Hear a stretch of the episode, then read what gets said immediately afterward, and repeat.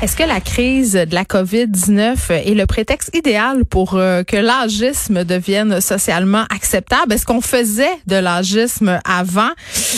Notre prochaine invitée pense bien que oui. Elle s'appelle Huguette Poitras. Elle est écrivaine, professeure de français au Cégep et elle signe une lettre à ce sujet dans le devoir.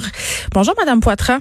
Oui, bonjour, Madame Peterson. Écoutez, je suis contente qu'on se parle d'agisme aujourd'hui ensemble parce que c'est vrai, c'est un commentaire qui revient un peu quand même euh, ces derniers temps. On le voit passer des. Puis là, je sais plus quoi dire là, Madame Poitras. Aidez-moi. Je peux-tu dire personne âgée? Qu'est-ce qu'il faut que je dise là, premièrement? Oui, oui absolument.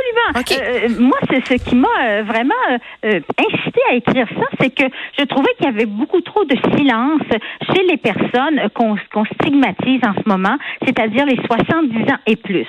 Quand on a 70 ans et plus, on sait qu'on est âgé et c'est pas du tout dénigrant de se faire appeler personne âgée. Donc vous pouvez y aller sans problème. Euh, c'est, c'est, ce n'est pas cela moi que je, dont je veux parler dans mon article. Je trouvais que bon, point de presse après point de presse, on nous parlait des 70 ans et plus, un peu comme étant des gens qui euh, euh, qui étaient empêchés un peu de, de, de tourner en rond dans la mhm. société. Donc mon article porte vraiment sur l'âgisme parce que je trouve ça aussi grave que le sexisme ou le racisme.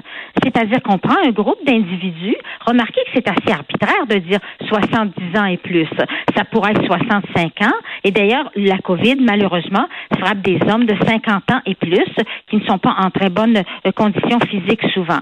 Donc, imaginez qu'on s'en prenne à un groupe à un groupe racial dans la société. Qu'on dise maintenant, on va isoler tel particulièrement tel groupe racial dans la société, euh, sans égard à, cette fois-ci à l'âge ou au fait qu'ils ont le qu'ils n'ont pas la COVID. Mais, attendez, Madame Poitras, puis là je, je veux pas je veux pas invalider ce que vous dites parce que je comprends là vous voulez aller avec ça, mais quand même je me réserverais une petite gêne de faire un amalgame douteux entre une ségrégation raciale puis une mise de côté des personnes de plus de 70 ans parce que statistiquement puis c'est pour vrai ils ont davantage de risques de développer des complications. C'est pas nécessairement le même motif de base qui, justement, justifie cette ségrégation, là? Euh, je, je, pense qu'il y a un motif de base qui est commun aux deux. C'est-à-dire qu'on on prend un groupe, on, prend un groupe d'individus. Euh, euh, on a vraiment vu que euh, les, les, gens qui, qui vivaient un peu dans la société, parce que vraiment les, les, cas terribles de COVID qu'on retrouve sont dans les CHSLD où ces personnes-là sont, sont regroupées. Les gens qui vivent un peu dans la société, un peu dispersés dans la société, qui ont 70 ans et plus, ne sont pas des, des transmetteurs de la COVID. Pas du tout. Ça, on l'a bien dit, hein? On l'a répété, mais les gens ne semblent pas le comprendre. Euh, euh, c'est ça. Et, euh, personnellement, je trouve que on, ne devrait pas insister particulièrement sur le confinement des gens de 70 ans et plus. Remarquez que je suis pour, je suis d'accord avec le confinement actuel, mais pour tous, sans stigmatisation. Hein. Je trouve que, que, le confinement actuel donne des bons résultats, puis qu'on est très, on était peut-être en train justement de, de, de s'en sortir assez bien avant que, que n'éclate l'horreur vraiment qu'on constate en ce moment dans les CHSLD. Et, et hmm. remarquez que ces gens-là, c'est pas vraiment à cause de leur âge, c'est qu'on a introduit la COVID dans les dans les CHSLD. Eux ne l'avaient pas avant. Mais en même temps, leur âge euh, favorise les complications. Euh, absolument, bien sûr. Dans le fond, ce que je corrigez-moi si je me trompe, ce que vous me dites, c'est que vous avez un peu l'impression qu'on met toutes les personnes âgées dans le même panier en ce moment parce qu'il y a une différence. Et vous avez parlé euh, des hommes de 50 ans pas en forme, mais je veux dire, il y a des personnes euh, âgées euh, qui ont, je sais pas, moi, vous, je sais pas, vous avez quel âge, mais vous êtes une femme active, vous faites des affaires, vous êtes en forme, donc peut-être plus en forme qu'un homme de 50 ans? C'est ça, moi je suis dans les 70 ans et plus. Et remarquez, quand on a eu besoin de médecins, d'infirmières, on a accepté tout à fait les gens dans les 60 ans avancés et même 60, 70 ans. Par contre, on a dit aux gens de 70 ans et plus qui étaient bénévoles, euh, des gens à la retraite bénévoles, de rentrer chez eux. Il y a des forces vives de 70 ans et plus dans la société.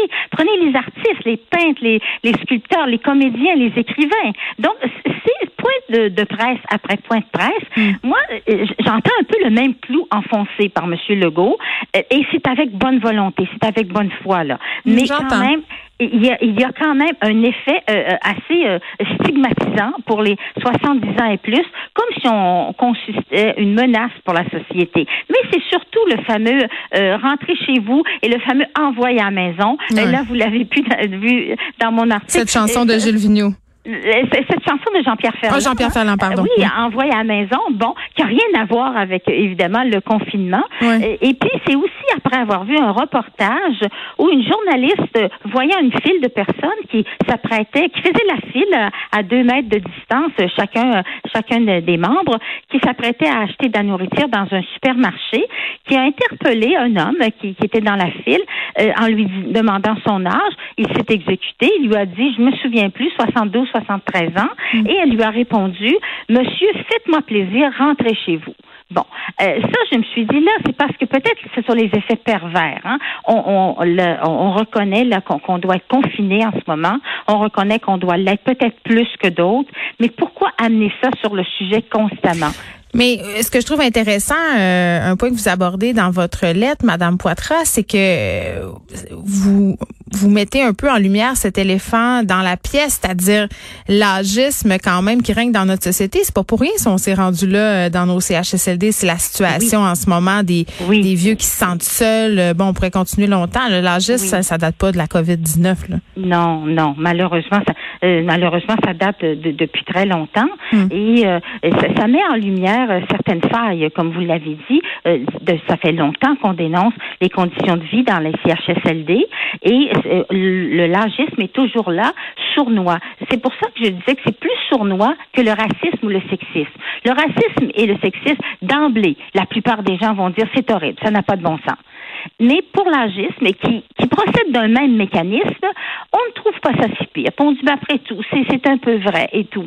Alors que la plupart des gens vont rejeter, évidemment, qu'on s'en prenne à une race en particulier ou euh, à un sexe en particulier. Quand on dit tous les hommes sont comme ça ou toutes les femmes sont comme ça, c'est complètement faux, évidemment. Mais pourquoi alors les gens de 70 ans et plus, encore une fois, ça pourrait être 65 ans, euh, pourquoi sont-ils tous euh, un peu dans, dans le même bateau? ça, moi, moi, je trouve qu'il y en a beaucoup qui, ont la chance, comme moi, je l'ai, et je le considère vraiment comme une chance inouïe de pouvoir travailler. Je suis sur un marché du travail, j'ai la chance d'écrire, euh, et, je, suis extrêmement reconnaissante à la vie de, de pouvoir vivre de cette façon-là. Mais je me sens quand même stigmatisée. Euh, point de presse, ça peut être point de presse. On est fait pour vivre. Infantilisé, peut-être même? Oui, oui, oui, vous, vous, vous avez le mot juste. Infantilisé. Parce qu'on nous a parlé un peu comme à des enfants, que ce soit le mm. docteur Arruda ou M. Legault. Je pense qu'il faisait ça un peu pour, pour être paternaliste, mais euh, on nous a parlé un peu comme des enfants euh, à ce moment-là quand on s'adressait à nous. Alors, moi, je pense qu'il ne doit pas y avoir plus de restrictions d'imposition, de réclusion, puis je suis d'accord avec euh, la réclusion actuelle pour les 70 ans et plus. Et si on songe à déconfiner un jour, et ça va venir euh, bientôt, euh, je pense que les 70 ans et plus devraient déconfiner en même temps que les autres. Hmm. Ça fait du bien de vous entendre, Huguette Poitras. Merci beaucoup, écrivaine, professeure de français au Cégep. C'était fort intéressant. Ben, c'est moi qui vous remercie. Au revoir. Au revoir. Les effrontés.